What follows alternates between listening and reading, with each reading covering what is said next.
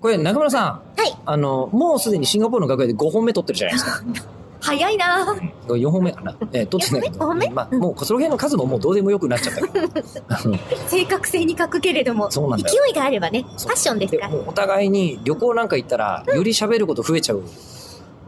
じゃないですか。その話全然してないんですよ。確かに、シンガポールの人たちもみんな親切で、うあとおしゃべりですよね。基本的に。私が言うのもなんだけど。ん、 それはもう僕も今心の中で思ったけど自分で言ったなと思っ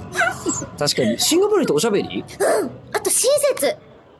まあ、親切はそうだね思うねなんかあのーそれこそね、吉田さんがパスポートを落としたんじゃないか事件っていうのうんすいがませんでしたあったんですよ。はいすいませんえすごい急いで、えっ、と、ホテルのお部屋に荷物をポンって置いてくるときー、あでもに、取ってこなきゃいけないものもあった逆か、そうの時にカードキーをパッてかざすタイミングでカードキーが入ってた場所にパスポートも一緒にあそうっそうそうたこかこらにそのパスポートケースがありますけどあこれ実物こでいすつを落としてきたんじゃないかってそうで言いこれ出がして部て屋の中に落としたかもしれないし、廊下にそのわずかな廊下に落としたかもしれないっていうやってつだ言っったたんですよまま、ねその深夜 DJ にその日そのう時間夜出かけちゃもうねう間に合わないからっつって、うんであの私とマネージャすーいはませんちょっと不安にもなりすいませんでしたこれはちょっとフロントにね届いてないかを確認しようざすいませんありがとうございますって言ったんあまりにもそうマネージャーさんは結構ちゃんとあの会話ができる英語力は持ってるんですよでも私が全然できないからすごいこう笑顔で「パスポートプリーズパスポートプリーズ」っていう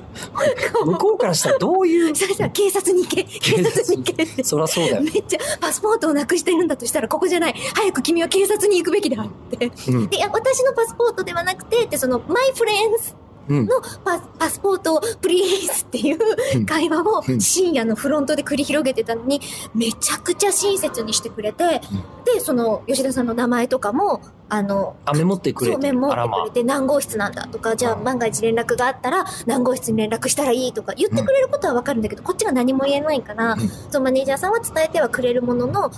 こっちの気持ちとしてはパスポートプリーズ吉田久典ズパスポートプリーズなんで他の人のパスポーノートポリスノノーポリスノーポリスうん警察は呼ぶな他人のパスポートをよこせ危ない人だよそれっていうだから向こうから見た時 ホテルに押し込み強盗みたいなそうそうそうなんか新手の詐欺を思いついた人からみたいな感じ 笑に顔で。っなっちゃってる可能性ありますていう気持ちでしたよ。いや、うん、で本も当にあのご迷惑はおかけしましたが、ね、結果ね、ええ、ちゃんと無事な場所にあったんですよね、パスポ無ー事トにあのちゃんとあの部屋に怒ってましたああ、よかった。失礼しましたもう本当にね、うんお騒がせして、まあ、ということで無事帰れるわけなんですけど、うん今の会話見て思ったんだけどそうだった帰れるね。とりあえず多分フロントの人も若干笑いとったでしょいや、